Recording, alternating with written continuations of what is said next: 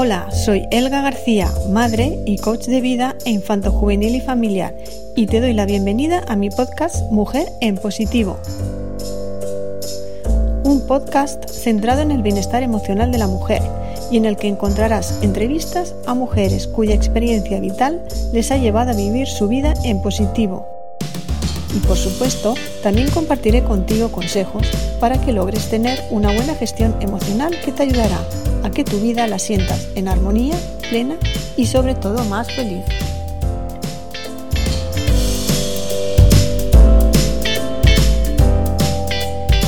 Hola, mujer en positivo, ¿cómo estás?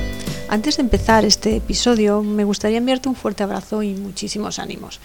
Eh, estos días estamos viviendo un cambio en toda nuestra rutina diaria, eh, tenemos que mantener pues, distancia social, estar alejados de la familia, de los amigos, estamos encerradas en casa y bueno, pues eso supone un cambio bastante importante en todo lo que hasta ahora mm, estábamos viviendo. Y obviamente pues también nos afecta emocionalmente. Es importante pues que durante estos días mantengamos una buena eh, salud emocional para hacer que sea pues más llevadera esta cuarentena nuestra, en nuestra casa. Así que hoy me gustaría hablarte de un aspecto que nos puede estar influyendo a nivel emocional, eh, pues al ver que, está, que pasan los días y la situación continúa igual. Y es el tema de la tolerancia a la frustración. Mm, ¿Quién no ha sentido frustración alguna vez, verdad? Y en estos días eh, quizás eh, más. ¿Y qué es la frustración? La frustración es una respuesta emocional ante la imposibilidad de conseguir algo y va muy ligada al tema de las expectativas. Es decir, cuantas más expectativas tenemos puestas en, conseguir algo o en el resultado de, una acción que pensamos hacer, más sentimos eh, la frustración al no conseguirlo. ¿Y qué pasa entonces? Pues que, que el no conseguirlo acabará produciendo pues, un sentimiento de tristeza, de rabia, de desilusión y hasta mm, puede ser de desmotivación que llevado a un extremo eh, puede hacer que dejemos de intentar conseguir lo que, lo que queríamos, abandonando de este modo pues el, el, objetivo. Esto es lo que le suele pasar a algunos niños. De ahí la importancia eh, de hacerles ver que no pasa nada si cometen errores, eh, que no siempre se puede ganar todos los partidos o a cualquier, a cualquier juego que, esté, que estemos jugando, o que los deberes siempre nos salgan bien, sin ningún fallo tienen que aprender a aceptar el resultado de, sus acciones y saber que el, el error eh, les ayudará mm, pues eso, a crecer como personas. Aprender de estos fallos para luego tener una mayor tolerancia a la frustración. También aparece la baja tolerancia a la frustración en las personas muy perfeccionistas. Eh, donde buscan la máxima eficiencia, ¿no? en la perfección en todo lo que hacen.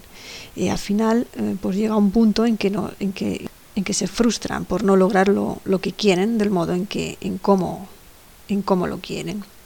Y claro está que en este mundo tan competitivo, pues la verdad es que tampoco les ayuda mucho. Sin duda, es bueno superarse, tener nuevos retos y desafíos en la, en la vida, porque hay que crecer como personas, pero debemos aprender a disfrutar del camino y no pretender eh, que sea toda una carrera pues, a, toda velocidad, ¿no? Y que encima, pues además, no salga a la primera. y puede ser que sí, que te salga que te salga a la primera, pero lo normal es que te tropieces o que tengas obstáculos durante el camino. Hay que ser consciente de que no se puede tener el control de todo y que si bien se pueden hacer cosas, pues eso, muy bien, hay otras que porque te costarán más, o bien porque estás aprendiendo a hacerlas, o porque hay circunstancias a tu alrededor que influyen para que no puedas hacerlas como a ti te gustarían o con la exigencia que tú pretendes hacerlas. Por tanto, para tener una buena tolerancia a la frustración, hay que aceptar que nuestra vida, es decir, la realidad que vivimos, está compuesta eh, de muchos factores, algunos que podemos controlar, que está a nuestra mano, depende de nosotros, y otros pues que van surgiendo a nuestro alrededor y que se escapan de nuestra área de influencia. Es el ejemplo mm, de esta cuarentena, la que nos, la que estamos viviendo ahora, y que nos toca pues estar encerradas en casa sin poder salir. Eh, piensas en tus padres, en tu familia, en los amigos. Es normal que te preocupes en cómo estarán eh, y que lo que quieres es estar con ellos. Pero resulta que no puedes. Eh, no puedes ir a verlos, ni a darles ánimos, ni estar con ellos. Entonces, ¿qué sucede? Pues comienza a aparecer pues estas emociones, ¿no? La tristeza, la impotencia, la rabia. En definitiva, un sentimiento de frustración que será importante en saberlo gestionar y en especial saber eh, de qué modo nos afecta. A ver, no podemos, no podemos hacer nada. Queremos, pero no podemos hacer más. Entonces, ¿qué es lo que sí puedes hacer? Lo primero que podemos hacer es, de lo que hay ahora a tu alrededor, piensa lo que está en tu mano para poder ayudar eh, pues a sentirte mejor. Es decir, no te centres en lo que no puedes hacer, sino en lo que sí puedes hacer. La tolerancia la frustración es eh, la capacidad que tenemos de seguir, de seguir adelante, aunque no nos hayan salido las cosas. Mm, ¿Cómo se consigue? Con un cambio en la forma de pensar, en aprender de lo que nos sale mal y sobre todo en saber qué es lo que me impide mm, o qué está obstaculizando mi voluntad de continuar. Es decir, ser conscientes que existe este sentimiento de frustración por no lograr algo o por no tener el control total de algo. Mm, pongo un ejemplo. Eh, si no puedo ver a mis padres, ¿qué otra alternativa tengo para sentirme mejor? Pues buscamos opciones. En este caso, puedes hacer una videollamada, si es posible, o igual te va bien, pues solo con llamar, solo una llamada. No sé, busca opciones. Mm, lo importante es aceptar la situación mm, que estás viviendo y centrarte en lo que sí puedes hacer y no en lo que no puedes hacer. Eh, ¿Qué te aporta estar anclada en un pensamiento de negatividad? Si rebajas tu nivel de exigencia, te darás cuenta que esa tolerancia a la frustración pues irá mejorando. Evita, por tanto, permanecer anclada en esos pensamientos y piensa en una alternativa que sería pues lo que te he comentado antes, ¿no? Más ajustada a las, a las circunstancias y buscando pues opciones alternativas. Seguro que al final encontrarás ese punto en el que te sientas con, con mayor tranquilidad ante esta situación y verás cómo esa tolerancia pues irá bajando hasta que te sientas, como te he dicho antes, pues un poquito más relajada. Te animo a que reflexiones siempre que te encuentres con una emoción desagradable, como puede ser eh, la tristeza, el miedo o en este caso la frustración, eh, a que pienses o que te hagas estas preguntas. ¿Qué estoy pensando cuando me siento así? ¿Qué me aporta pensar así? ¿Qué puedo hacer para cambiar este pensamiento? Lógicamente, si piensas en negativo, pues intenta darle la vuelta y buscar algo positivo. Por ejemplo, mm, cuando acabe la cuarentena, lo primero que, haré será ir a ver a mis padres, pero como sé que ahora no puedo hacer otra cosa, eh, no me recreo en lamentaciones, sino que decido pues, disfrutar de su compañía de la única manera que puedo hacerlo, que es con su voz.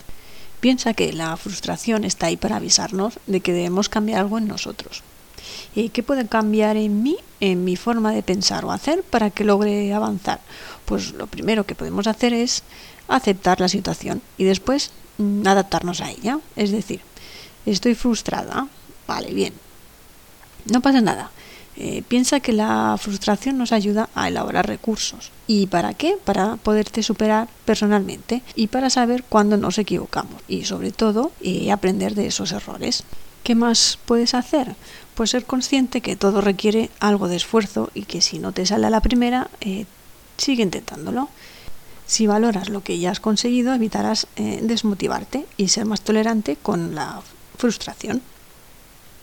Eh, también pon límites a la perfección y acepta que no todo lo podemos tener controlado. Piensa que ese límite siempre lo pones tú. ¿Cuándo está perfecto para ti? ¿Cuándo es suficiente? Cuando no llegas a ese límite es cuando te llega esa sensación desagradable. Entonces, pon límites. Piensa que la perfección no existe y confórmate con lo mejor que tú crees que puedes dar o hacer. Date permiso para poder fallar. Y por último, eh, no echar la culpa a los demás de nuestra frustración.